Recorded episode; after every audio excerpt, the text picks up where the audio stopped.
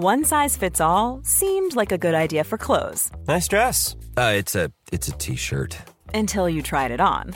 Same goes for your healthcare. That's why United Healthcare offers a variety of flexible, budget friendly coverage for medical, vision, dental, and more. So, whether you're between jobs, coming off a parent's plan, or even missed open enrollment, you can find the plan that fits you best. Find out more about United Healthcare coverage at uh1.com. That's uh1.com.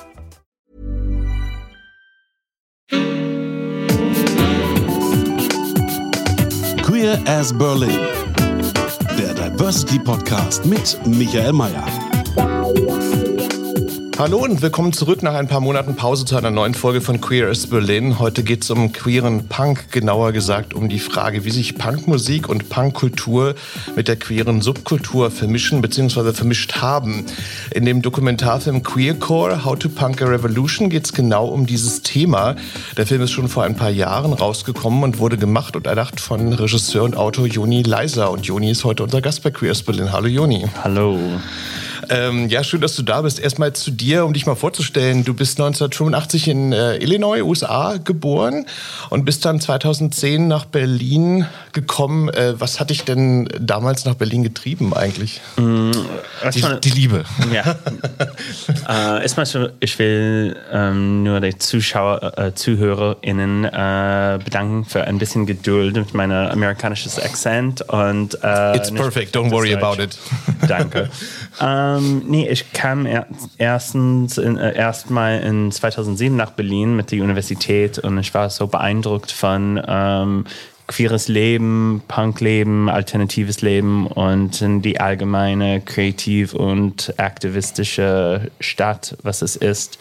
Und dann ähm, habe ich hierher gezogen, ähm, bin ich hierher gezogen in 2010, als meine Verleiher damals meinen Film William S. Burroughs, A Man Within, meine Kinotour ähm, gebucht haben, habe ich einfach zwei Koffer mitgenommen und meinen damaligen Freund mitgenommen und äh, bin hier einfach geblieben. Und hattest du schon vorher irgendwie eine Verbindung zu Deutschland oder nicht so richtig? Oder, oder? Ich meine, meine Großeltern äh, waren hier, waren deutsche Juden, die ausgewandert sind in 33. So ich hatte einen deutschen Pass. Ich konnte so einen, für einen deutschen Pass beantragen. beantragen. Aber ich habe nur von einer guten Freundin gehört, die in äh, Paris studiert hat, dass Berlin äh, eine sehr coole alternative äh, Stadt ist mit äh, vielen Möglichkeiten zum Feiern und äh, ein krasses Leben mit äh, für nicht viel Geld wollte ich gerade sagen, das ist billiger als Paris, ne? Billiger als Paris. Obwohl das ändert sich leider gerade auch ein bisschen so. Ähm, ähm, lass uns mal äh, sprechen über, das war ja so ein bisschen der Anlass für, ähm, dass du jetzt heute hier bist. Und zwar, ähm, ich habe so aus deiner filmischen Biografie so rausgelesen, dass du so einen starken ähm, Interesse hast für so Underground Culture so, ne? Du hast einen Film gemacht über William Burroughs, der ja auch so ein bisschen so ein, naja, sagen wir mal, Underground, obwohl Underground kann man nicht sagen, aber so ein Underground-Autor am Anfang zumindest war. Wie bist du auf William Burroughs gekommen, also auf das Thema? Ähm, William Burroughs war der erste Autor, ähm, ein Zensur, äh, der letzte zensurten Autor in den USA und er hat über Queerness und Homosexualität und krasse Sexualitäten und nicht binär Denken geschrieben in den 50ern, vor es überhaupt, also er hat das, alle diese Themen quasi in den Mainstream mit seinen Büchern gebracht, mit, mit seinen Kumpels in den Beat Generation, Jack Kerouac und Allen Ginsberg. Ähm, und ich war so beeindruckt, dass jemand so krass schreiben konnte. Und ich habe die Bücher in den Highschool erstmal gelesen. Ich dachte, hey, die sind immer noch sehr krass. Das war so Anfang 2000er dass die immer noch so krass waren in den Anfang 2000er als in den 50ern. Ist ja interessant, aber was, was fandst du daran so krass? Also diese, diese Drogengeschichte oder nee, oder was, was war so krass für dich? Ja, da? Drogen, Se Sex und eine komplett, ähm, könnte man sagen, Verspiegelung an alle, alle die Krassheit in unserer Gesellschaft, alle was krass ist und äh, the grotesque und ähm, Genau, dass Sexualität nicht nur ist, was wir machen in unseren Schlafzimmern, als auch eine politische äh, Werkzeug, wie wir die Gesellschaft verändern können. Was ja in den 50er Jahren auch nochmal eine ganz andere Bedeutung hatte. Ne? Also ich meine, da war ja auch, ich weiß gar nicht genau, bis wann war eigentlich in den USA äh, Homosexualität illegal? Ab wann ist denn das abgeschafft worden? Weil ich, Deutschland weiß nur, Weil das war ja hier 1969 und dann endgültig abgeschafft 1994. Aber in den USA weiß ich das gar nicht. Ja, es ich glaube immer noch in einigen Städten äh, sind Sodomie illegal, aber ich bin mir okay. nicht. Als ich die USA verlassen, habe, war Sodomie in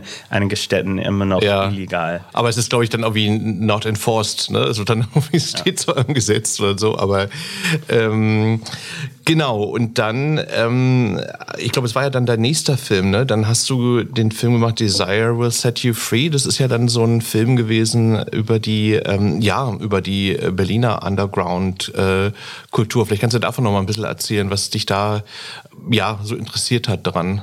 Ich wollte so eine fiktionale Filme machen als quasi ein Time Capsule von, von alles, was ich in Berlin erlebt habe äh, so 2010 bis 2013, weil ich wusste, mit Gentrifizierung und die Veränderung des Staates nicht alles ähm, überleben würde.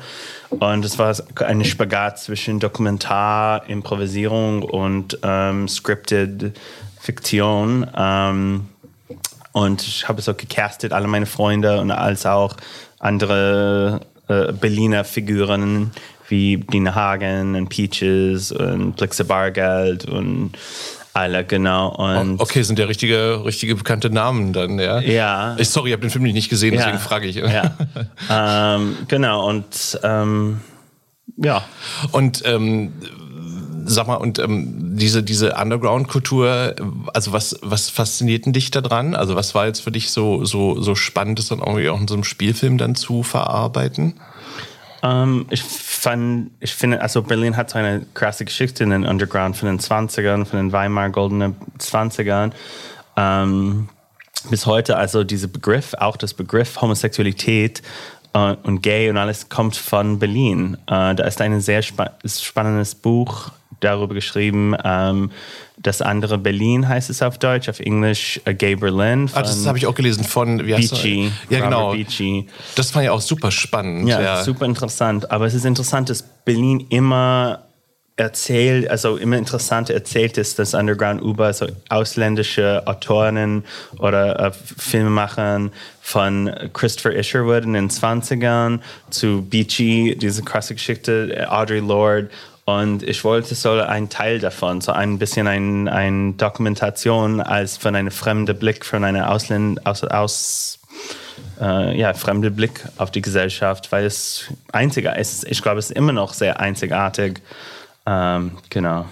Na, in dem Buch fand ich ja total spannend, also das ist, kommt jetzt in deinem Film sicherlich nicht vor, aber da, da ist ja so ein Kapitel, was ja jetzt schon ganz lange her ist, in der Kaiserzeit, dass sogar damals schon, wo das ja alles noch super illegal alles war, aber dass das dann irgendwie schon auch schon eine total schwule Stadt war, weil man das irgendwie so toleriert hat. Dann gab es ja irgendwie diese Fälle, wo dann irgendwelche ja, ich sag mal, Stricher dann irgendwie so, so hochmögende Männer erpresst haben. Und dann haben aber die Richter das gar nicht weiter verfolgt, weil die gesagt haben, ach nee, komm, irgendwie, den glauben wir sowieso nicht oder so. Und, und ich fand das interessant, dass da stand irgendwie, das ist sogar noch mehr als Paris oder so. Also Berlin echt so eine super schwule Stadt schon vor 150 oder 130 Jahren war oder so. Das fand ich in dem Buch super, super spannend. Echt, mhm. echt interessant. Ja, ja, und vielleicht zum, zum großen Teil auch ähm, danke, danke an äh, Magnus Hirschfeld und das Magnus Hirschfeld Institut, was auch so krass war. Und hätten die Nazis nicht äh, äh, gegeben, dann vielleicht würden wir so viel äh, fortschrittlicher in den, in den queeren Welt und in der Welt in allgemein. Ja, das stimmt. Ja, ja also das ist ein wichtiger Punkt ja, oder, oder wichtige Person, absolut. Ähm, jetzt lass uns mal zu deinem äh, tollen Film kommen, der schon, ich glaube, fünf Jahre alt ist, glaube ich, Queercore, ne? How to Punk a Revolution, so fünf Jahre, so wie roundabout. Ähm, ja, da, also erstmal muss man, muss man vielleicht mal erklären, was es ist. Ne? Und zwar, also es beschreibt im Grunde genommen die ja Punkkultur, Musikkultur der 70er, 80er Jahre, kann man das so sagen? 70er, 80er? Ach, ach, mehr 80er, 90er. Äh, 80er, 90er, okay.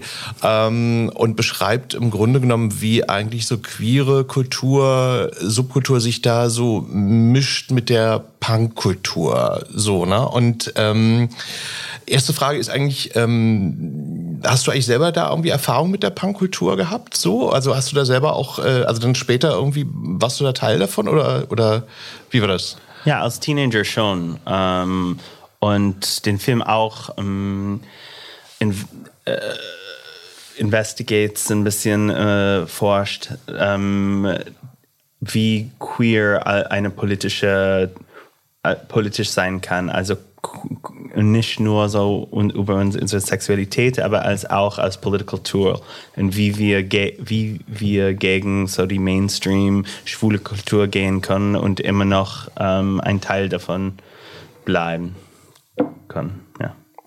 Ähm, also du meinst, dass jetzt wie die, die Punkkultur dann auch so ein starkes politisches Moment hatte sozusagen damals. Ne? So, ähm, ich habe mich dann gefragt, weil weil ich nicht so wahnsinnig viel darüber weiß, war eigentlich die Punkkultur damals. Ähm, also ich meine, es war ja logischerweise Underground, ist ja klar, aber dann wiederum auch äh, nicht. Ne? Es gab ja dann irgendwie auch so etliche Stars, die ja schon dann so in den Mainstream dann so gekommen sind später oder so. Ähm, wie würdest du das beschreiben? Wie wie groß war denn diese Punkkultur in den USA damals? Punk war die, ich würde sagen, die größte Subkultur, die größte, genau wie die Hippie. Erstmal kam, kamen die Beatniks, dann kamen Hippies und Punks und ein bisschen jetzt wie so, ich weiß nicht, Electro, Techno oder, oder, oder TikTok. Ich weiß nicht, wo die ähm, äh, Subkultur ist. Jetzt äh, müssen mal Leute unter 25 fragen. Aber da kommen wir später noch es war zu. schon groß. Es war schon, es war ja. schon, es ist schon zu den Mainstream geworden. Genau. Ja, ähm, ich habe auch ähm, in einem Artikel im Guardian gelesen, das fand ich ganz interessant irgendwie, weil, weil das hatte ich dann irgendwie auch schon vergessen an der Stelle.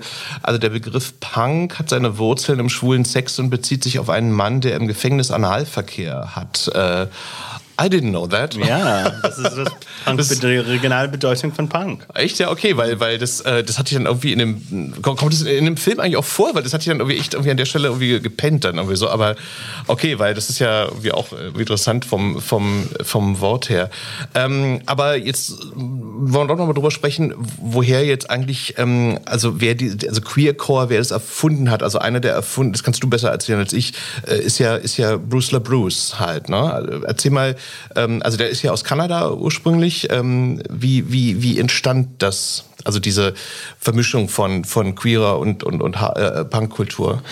Ja, Bristol Bruce ist jetzt ähm, bekannt als Filmemacher und äh, Regisseur, hat so viele Filme gemacht. Aber damals ähm, hat er als Ziner angefangen. Und ein Zine ist diese kleine selbstgemachte Magazine. Also Fanzine. Fanzine, ne? genau. genau. Und er hatte das gemacht, so Fanzines gemacht mit seiner damaligen beste Freundin, GB Jones. Sie ist auch jetzt ähm, bekannte Künstlerin. Äh, aber genau, die haben diese Scene gemacht und als Witz, die, die waren frustriert, dass da kein Platz ge geben konnte für queer Menschen in der Punk-Szene, weil die Punk-Szene damals in den 80ern war sehr macho und teilweise gefährlich für queere Menschen. Und die wollen nicht so in diese Mainstream-Gay-Kultur gehen und ähm, diese Fashion-Trends und so kaufen. Also es war einfach sehr hetero. Ne? Es war so, sehr äh, hetero. Äh, und äh, so die haben dann äh, diese Queercore-Bewegung erfunden. Die haben das einfach darüber geschrieben in deren Scenes und eine komplett fiktionale Scene beschrieben in deren Scenes, was nicht, was nicht gab. Und äh, dann Leute haben das geglaubt und dann von diesen Scenes und von das Glauben kam eine echte, eine echte Subkultur. Also von zwei äh, frustrierten queer, queer Menschen äh, mit 18, 19 äh, aus der Schlafzimmern erfunden, genau. Aber es ist ja interessant, dass er auch beschreibt, ähm, dass das ja schon äh, für ihn auch ganz schön, ganz schön schwierig war, weil ähm, er sagt ja an einer Stelle, also jetzt so nicht wörtlich wohl, aber sozusagen, also er wurde für Looking Queer bei, bei irgendwelchen Hardcore-Shows verprügelt und dann wurde er aber andererseits dann aus schwulen Bars rausgeschmissen, weil er Hakenkreuzohrringe tragt, was ja auch damals so die maximale Provokation, naja gut, ist ja heute noch die maximale Provokation, aber dass er sozusagen so in, in beiden Szenen ja dann gar nicht so richtig äh, ja, angekommen ist oder, oder sich richtig wohlfühlte oder so. Ja. Und ich unterstütze keinen, also ich Hackenkreuz tragen, aber ähm, in Kanada es hat eine andere Bedeutung als in den USA und er hat die getragen, weil ähm, Sid Vicious die getragen hat Und ich, er wollte irgendwie dieses Symbol zerstören. Es war nicht seine Unterstützung von, von Nazis. Nee, klar, ja. Pro Provokation halt. Ne? Ja, hier wurde ich nicht tragen, also auf keinen Fall da auch nicht, aber ich kann äh, verstehen, warum er das getragen hat. Ähm, genau. Aber ja, er hat es nicht äh, angepasst. Also er hat, konnte nicht passen in beide, ähm, beide Kulturen und hat, hat seine eigenen erfunden. Und das war die Begründung, warum ich diese Film überhaupt machen wollte. Ich wollte den Leuten zeigen, wie einfach es ist, deine Welt zu verändern und deine eigene Welt zu ähm, erfinden, wenn die Gesellschaft dich nicht akzeptiert oder wenn du keinen Platz findest für deine Kunst oder deine Sachen. Du kannst das alles erfinden und deine eigenen Sinne bauen. Aber erzähl mal nochmal, und zwar, weil du hast ja in dem Film auch ähm, diverse Musiker und Musikerinnen, die halt erzählen, äh, wie das für sie war, irgendwie als äh, ja, lesbische Musikerin oder, oder schwuler Musiker oder so. Ähm, vielleicht kannst du nochmal erzählen, wie das war, wie, wie das quasi dann so eingesickert ist in die Punkkultur oder wie die sich da quasi so äh, eingefunden haben dann. Ja, ähm, ich meine, die erste populär quasi ähm, Queercore-Bands waren, so Tribe Aid oder Team Drash oder Pansy Division. Pansy Division wurde so zu einer quasi Belieb äh, Berühmtheit ge äh, äh, gebracht von, mit, äh, von deren Tour mit äh, Green Day. Und Green Day damals war die Nummer 1 Band weltweit und die haben diesen großen Stadion gespielt und so. Und das hat dann ein bisschen Aufmerksamkeit zum Queercore gebracht, aber ähm, die Welt war nicht, nicht bereit für das. Es war nicht heute, wo ähm, so Little Nas X und äh, ähm, ähm äh, äh, Kim Petras und na, alle diese so Superstars ja, ja. offen und schwul und Klar. trans sind. Damals war es ein komplett Tabu. Und ja. alle Leute, ne, es war gefährlich und Leute, es, keine, keine, keine, keine Label oder so wollten ähm, die, äh, äh, die, die diese Bands verleihen und äh, keine Veranstalter wollten diese Shows veranstalten und so. Es war eine komplett andere Zeit, aber die haben das trotzdem gemacht und die haben diese Szene so mit, mit Gewalt und Macht und einfach äh, äh, äh das durchgemacht. Ja. Naja, äh, Bruce Bruce sagt es ja auch, glaube ich, an einer Stelle, dass, dass ähm, er sich so oder, oder er und die anderen Musiker und Musikerinnen dann sich so uh, on the fringe of the fringes so, so befanden halt. Ne? Also so, so, also schon innerhalb der, äh, der schwulen und Lesbenbewegung dann ähm, aber auch nochmal so eine, so, eine, so eine Randgruppe halt, was es dann irgendwie auch so spannend macht. Ich habe dann irgendwie auch gedacht, so irgendwie diese alten Bilder sind ja auch so toll, weil das war ja dann schon so, ich meine, klar, Punk war ja immer sehr wild, ne? So, und, und das das, wirkt auch so für uns ja so ein bisschen also, naja, was ist für uns? Nee, sagen wir mal so, also für mich halt, also, also weit weg, wo ich dachte, okay, gibt es das eigentlich heute noch so? Ne? Also es ist ja auch so ein bisschen verschwunden auch, ne? So diese, diese Punkkultur. Also wie würdest du es beschreiben? Also so ein bisschen, ja, nicht ganz verschwunden wahrscheinlich, aber. Ich glaube, da ist immer noch so, ist kleiner, kleiner geworden, aber da ist immer noch so eine kleine äh, Punk-Subkultur und äh, man sieht es noch, also auf meinem Weg hierher habe ich so ein paar Punks auf die ne, Straße gesehen am Laufen. Oh, echt? So, ja. ähm, ja, es, es, lebt noch. Also, viele Subkulturen leben jetzt auch online, aber auch in der Realität ich glaube, da ist immer noch so äh, Punkkultur, Punk-Shows, Punk-Bars, Punk-Houses, besetzte ja. Häuser, was auch immer. Ja, ja, wahrscheinlich weniger auch so ein bisschen, ne? aber ähm, sag mal, ich wollte dich noch fragen, und zwar, ich fand es ganz interessant, weil, weil ich war mit meinem Freund irgendwie im Kino, ähm, als ich diesen Film gesehen habe und der meinte dann, also jetzt ist natürlich immer die Frage, jeder hat ja so unterschiedliche Erfahrungen gesammelt, aber dass in Deutschland aus seiner Erinnerung raus damals halt diese Vermischung von queerer Subkultur und ähm, Punkkultur es nicht so gab oder, oder nur ganz wenig so. Und ich habe mich dann gefragt, ist das eigentlich so, was, was du in dem Film beschreibst, also ein sehr amerikanisches Phänomen? Oder UK ist auch noch die Frage, wie das da war. Also wie würdest du das beschreiben? Ähm, ich meine, da war auch so eine interessante Band und so in Deutschland. Wir haben dann äh, nicht viel ähm, gezeigt in dem Film, weil wir nur 90 Minuten hatten. Aber da war so die tödliche Doris, das Band von ähm, Wolfgang Müller und Malaria von Gudrun Gune, Bettina Costa. Und da war auch ähm, Tuntenhaus Das ist eine Schule, besetzt, queer, der besetztes Main Haus. Mainzer Straße, glaube ich, war das Mainzer Straße? Oder Mainzer? Ähm, Mainzer? Ja, ich glaube am Anfang. Und jetzt sind die an die, die, die geben, die geben noch an die ähm, Kunst, ähm, ja, Kastanienallee. Äh, und ähm, die, die Punks in, in Kanada waren komplett, in, waren sehr interessiert an alle diese Queer-Punk-Szene in Berlin und haben ein, ein Scene gemacht, ein Fernsehen gemacht mit den Leuten von, von Tuntenhaus. Und äh, da waren auch diese, diese, diese, diese Tunten-Rattenbar und diese Tunten-Shows. So, da war schon eine größere Szene hier. Ich glaube, nicht so viele Bands als in den USA und ähm, UK und so, aber die Szene war schon ähm, reif und aktiv, würde ich sagen. Okay. Na gut, es ist wahrscheinlich auch einfach so, dass es in Amerika auch mehr gab, weil aber das Land viel größer ist. Ne? So, das ist ja auch in dem Film so, das hat sich ja auf bestimmte Städte auch so äh, äh, äh, konzentriert. Ne? Also was gab es wie Los Angeles, San Francisco, New York, ja, Chicago, war, Chicago, Chicago ja. ist so, ne? Also Ja, wo, wo, wo sich das so, so konzentriert hat, so, ne? Genau.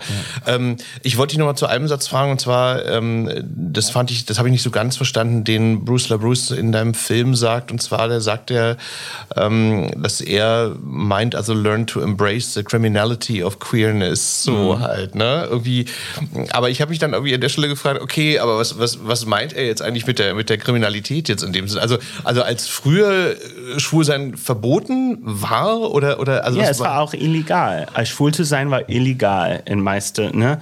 Es war nicht nur so, es war illegal in, äh, bis, ne, in, ich weiß nicht in Kanada, wann es war, ich glaube 90ern irgendwo, Okay. irgendwann. Aber es war illegal, schwul zu sein, es war illegal, trans zu sein, es war äh, illegal, Sex zu haben.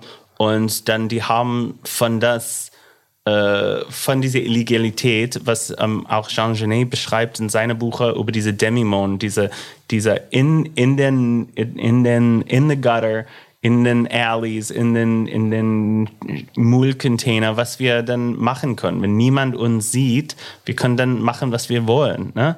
Weil in, in, in den Schatten können wir äh, alle die Krassheit erleben. Ähm, und er hat das zelebriert. Er wollte nicht, er wollte nicht äh, äh, akzeptiert werden, weil wenn er, wenn er diese Akzeptanz bekommen hätten, dann konnte er nicht alle, alles, was er, er, er gemacht hat, äh, äh, machen. Und da ist viele Freiheit in, in diesen Schatten und in diesen äh, hinter äh, und so. Ähm, und er hat das zelebriert. Also in, ja, in diesen, diesen Fringes, ne, so in den, in den Rändern halt, ne. Ja, ja, klar, nee, wenn man sich so, wenn man so überlegt, ich meine, klar, also wahrscheinlich wäre das jetzt irgendwie heute dann auch anders, so eine Karriere zu machen wie Bruce LaBruce. Oder, oder wer auch, äh, muss man auch noch erwähnen, der in deinem Film ja auch vorkommt, ist ja auch John Waters, ne, der früher, also jetzt reden wir wirklich von 70er Jahren, 50 Jahren, ja irgendwie auch viel krassere, wildere Filme gemacht hat als heute, ne. So, also heute ist er, ich glaube, er hat sogar einen Star auf dem Hollywood Boulevard, ne, Ja. so. Aber er, er macht jetzt dieses Jahr seinen ersten Film seit 20 Jahren. Ah, echt, ja? Liarmouth. Ja? er hat einen Bestseller, Liarmouth, ein neues Buch, ist ein Bestseller und er macht jetzt einen Film äh, davon. Genau, seinen ersten geforderten Film seit 20 Jahren. Also er hat ne, auch Hollywood-Film, auch seine groß, große Budget-Film. Aber genau, er ist, er, er ist, ähm, ist lustig, weil er hat äh, eigentlich diese Queer-Punk-Scene an, äh, äh, mindestens dieses Thema, ohne das zu nennen, angefangen.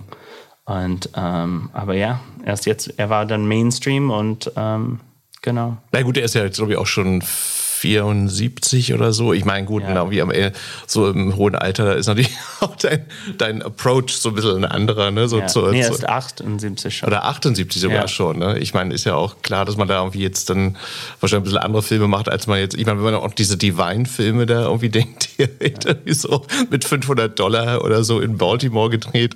Also das sind ja irgendwie auch total krasse Filme. Also schade, dass man die eigentlich, äh, dass man die eigentlich nicht öfter sieht. ne? Die sind auch so ein bisschen ähm, verschütt gegangen, ne? Die sieht man ja so, so, so selten. Ähm, ja, was ja, genau, Gentrifizierung haben wir auch schon äh, besprochen. Ich habe ja auch so gedacht, so, dass ja viel von der Szenerie wahrscheinlich dann irgendwie auch verschwunden ist, weil es dann auch diese Orte, diese Venues nicht mehr, nicht mehr gibt. Ne? So, weil in Berlin ist das ja auch so, dass so, ja, und das ist ja alles dann irgendwie so weit außerhalb so, ne? Irgendwie hast du eigentlich, ähm, hast du eigentlich in den USA noch Kontakt zu, zu Leuten, so von, also die du in dem Film da, da porträtiert hast, so, wie die sagen, was die heute machen, so? Ja, ein, einige Kontakte. Es ist interessant, zum Beispiel Silas Howard, er hat so mit Tribe 8 gespielt, ist jetzt, äh, er war damals sie und er ist jetzt so Transmann und äh, arbeitet in Hollywood. Er, er, er, macht so Regie für Pose und äh, Transparent und große, riesig große Netflix und Amazon und so Produktionen. Er ist quasi Regisseur und ähm, genau, Bruce macht noch seine Filme, Bruce LeBruce, viele Bands ähm, machen noch deren Sachen und ähm, ja, ja, Bruce Bruce habe ich, ähm, ich glaube, im letzten Sommer, da hat er mal seinen neuen Film in Berlin in so einem Freilichtkino vorgestellt, was ich auch ganz cool fand, weil, weil ich Bruce Bruce vorher noch nie live äh, gesehen habe. Der hat dann auch dann, naja, die, die alten Geschichten irgendwie erzählt und so, oder? aber es war irgendwie auch ganz, ganz cool. Ähm, ja, jetzt müssen wir auf an der Stelle nur sagen, was ich ja so ein bisschen schade finde, weil ich habe nicht mal geguckt, der steht ja gar nicht mehr in der Mediathek, der Film. Also man kann den jetzt gleich, glaube ich, nur noch auf DVD schauen, ne? So den, Queercore? Ja, genau, oder? Ich glaube, es ist auf Vimeo. Ach, auf Vimeo ist der noch zu sehen. Okay. Ja. Ah ja, okay. Weil das, das wäre ja dann irgendwie mal so ein Tipp. Also ja. ich kann man den Leuten nur empfehlen, sich den mal anzusehen. Ja. Ähm, aber du bist ja jetzt nicht, ähm, äh, also jetzt nicht schon irgendwie so im Ruhestand, sondern du hast ja noch andere Projekte am Laufen. Du hast ein, äh, eine Doku gemacht, eine Doku-Serie, die heißt Drag Me to the USA. Drei Drag Queens auf ihrem Weg durch die USA von New Orleans nach Los Angeles. Ähm, klingt ja erstmal sehr. Auf RTL Plus. Auf RTL Plus, genau. Kommen wir gleich noch zu. Ähm, also klingt ja, ich habe es nicht gesehen, äh, klingt ja sehr lustig, aber erzähl mal, was, was war da so die, die, die Idee? Also, ähm, wie bist du zu dem Projekt gekommen? Ähm, ich wollte irgendwie ähm, den USA zeigen, diese Kleinstadt, diese mysteriöse Hauptstadt, der ha Hauptland der Drag-Kultur den USA, wirklich zeigen, wie es ist. Ist es homophobisch? Wie ist es als queer Menschen wahrzunehmen in diesen kleinen Städten und auch diese, groß, diese Idee von einem großen groß amerikanischen Roadtrip äh, machen und erleben durch die Augen von, von drei diversen Drag Queens äh, aus Deutschland. Also Jack, Jack Kerouac in, in, in, in Drag. In Drag, genau. genau, genau okay. Und, und, und ähm, weil, weil ja jetzt in dieser Pressemitteilung stand ja drin, irgendwie von New Orleans nach Los Angeles und dann seid ihr aber gezielt quasi dann so in, in kleine Städte, Ortschaften? Ja, Texas, Arizona, die Wüste. Ähm, genau. Und okay. anfangen Karneval in, in, in Mardi Gras, eine so, der krassesten okay. Städten des, in den USA. Und okay. enden in LA, die Hauptstadt von Dragkultur, von Ru RuPaul's Drag Race und alles. Ne? Okay. Na gut, aber Mardi Gras, da, da, da fallen die ja wahrscheinlich gar nicht auf, ne? die Drags. Also da ist ja, da ist ja dann nicht, das ist ja normal dann so, ne? Es ist schon anders in, in, in ja, Mardi Gras. Und die waren schon sehr ähm, überrascht und ein bisschen out of their element, direkt von Flug, Flugzeug in, in die Karneval. Ne? Ja. Okay. Und ähm, hat ja, könnte ich mir vorstellen, ja bestimmt auch so ein bisschen so einen ernsten Hintergrund im Sinne von, äh, ja, also da gibt es ja dann auch Homophobie und, und irgendwie. Und als ihr das gedreht habt, wie, wie war das? Also ist euch das dann auch wirklich bei den Dreharbeiten begegnet? Ja, es war, ich habe so mehr äh, Hass erwartet, als wir erleben haben. Ich glaube, wenn man eine Sache ist, wenn man Cameras hatten, hat, dann äh, sind alle, alle Amerikaner begeistert, egal wer, wer du bist. Also es wäre anders für, für unsere drei, wenn die ähm, in diese Kleinstädten einziehen würde. Aber ähm, einfach durchzuziehen mit unseren Cameras und so, ähm, wir haben das überlebt. Und ich glaube, großen Dank an RuPaul, uh, RuPaul und Drag Race und alles, weil ähm, alle kennen jetzt, was ein Drag Queen ist und die feiern es ein bisschen. Also wir hatten ein paar kleine äh, äh, äh, schlimme Leute, schlechte Leute auf dem Weg, aber meisten waren einfach begeistert und wollten mitmachen. Und ähm, genau da ist auch eine, eine, ähnliche interessante Serie in den USA. Uh, We Are Here. Es ist anders als was wir gemacht haben, aber es ist sehr interessant zu sehen, wie ähm, diese Leute in diese kleinen Städten äh, Drag Queens und Drags ähm, äh, wahrnehmen. Und äh, sag mal, und, und, und habt ihr dann äh, gezielt auch so bestimmte Situationen hergestellt oder mit bestimmten Leuten nee, gesprochen oder einfach war nur so improvisiert? Okay. Meisten. Also wir haben ein paar äh, geplante Treffen, aber meisten, meiste waren äh, improvisiert und sie sehen, wie, wer wir treffen und wann und was die sagen und ähm, genau. Und habt ihr dann, ähm, wenn es jetzt, also die paar negativen Erlebnisse, habt ihr das dann auch drin gelassen in der Ja. Serie oder so? Ja, okay. Ähm, und würdest du dann sagen, das hat auch so ein bisschen so ein, ähm, naja, es hat ja auch so ein bisschen so ein aktivistisches Moment auch, ne? Also wenn man jetzt sagt, okay, also drei Drag Queens, die wir mm, packen die jetzt irgendwie in so eine texanische Kleinstadt Mhm. oder, oder was der Geier, in jedem Bundesstaat. Äh, also hast, würdest du sagen, das hat auch so was, ein bisschen was mit Aktivismus zu tun auch? Aber was bedeutet das? I mean, einfach, die wollten einfach leben. Die haben nichts was gesagt, nichts, nichts was, keine Schilder getragen. Also die wollen einfach äh, durch den Staaten äh, äh, reisen wie alle anderen. Also ähm, es ist klar, es ist politisch queer zu sein und es ist politisch Drag zu machen, aber als Aktivistin würde das nicht, würde ich das nicht bezeichnen. Ja, okay. Ähm, aber ähm, ich, ich frage das nur deswegen, weil, weil ich glaube, Wikipedia ist ja immer sehr unzuverlässig, aber weil, weil da steht in deinem Wikipedia-Eintrag, okay, Joni Leiser versteht sich irgendwie auch so als, als Aktivist, wo ich dachte, okay, das frage ich ihn jetzt mal.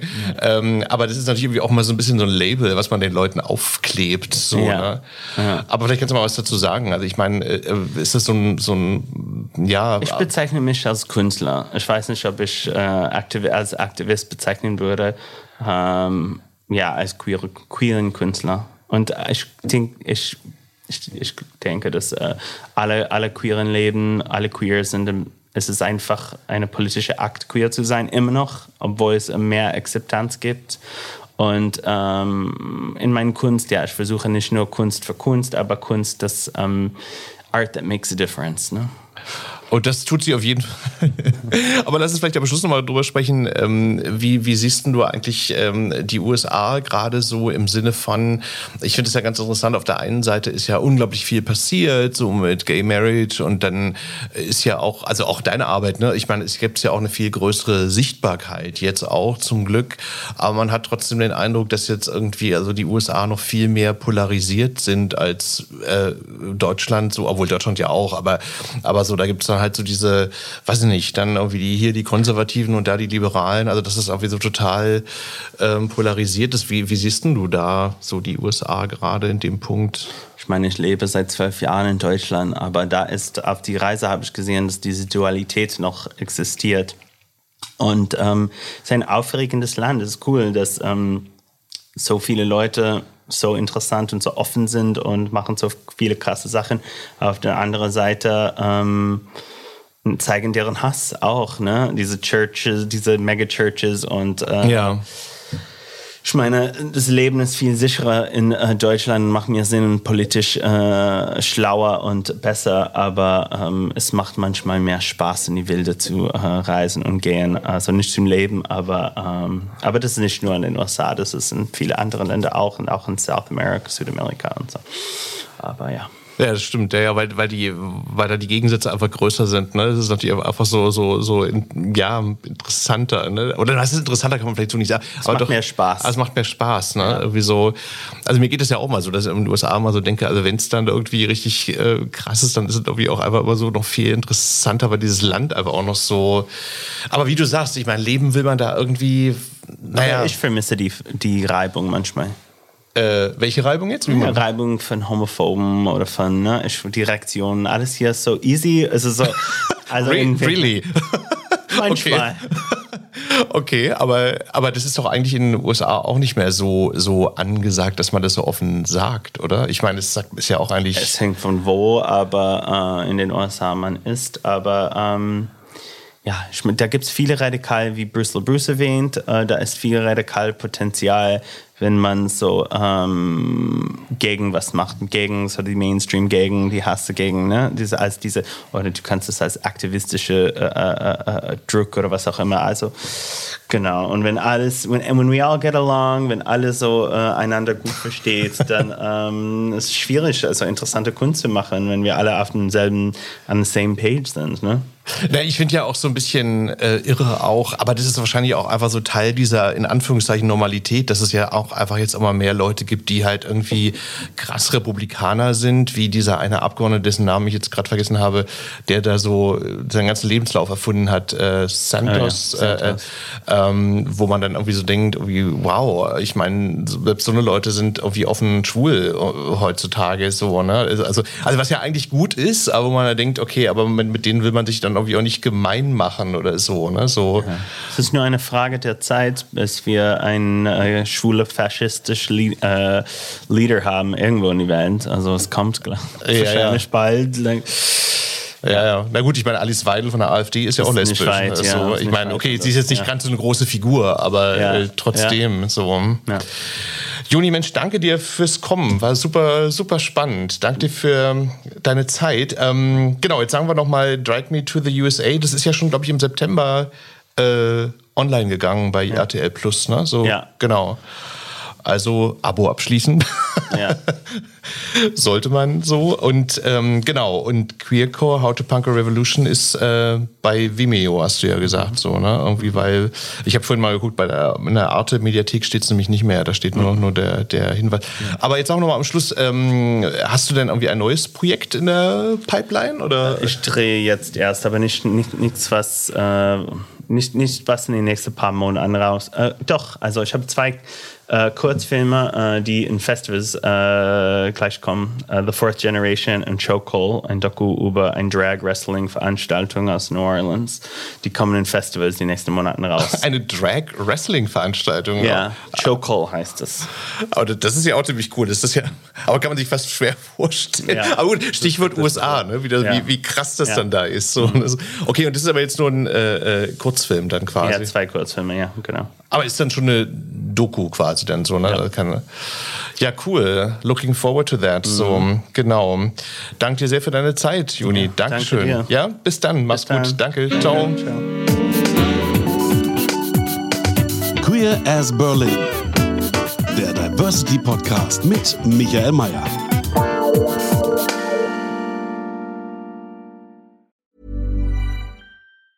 Ever catch yourself eating the same flavorless dinner three days in a row? Dreaming of something better? Well, HelloFresh is your guilt-free dream come true, baby. It's me, Kiki Palmer. Let's wake up those taste buds with hot, juicy pecan-crusted chicken or garlic butter shrimp scampi. Mm. Hello Fresh. Stop dreaming of all the delicious possibilities and dig in at HelloFresh.com. Let's get this dinner party started. Even when we're on a budget, we still deserve nice things. Quince is a place to scoop up stunning high-end goods for 50 to 80% less than similar brands. They have buttery soft cashmere sweaters starting at $50, luxurious Italian leather bags, and so much more. Plus, Quince only works with factories that use safe, ethical, and responsible manufacturing. Get the high-end goods you'll love without the high price tag with Quince. Go to quince.com slash style for free shipping and 365-day returns.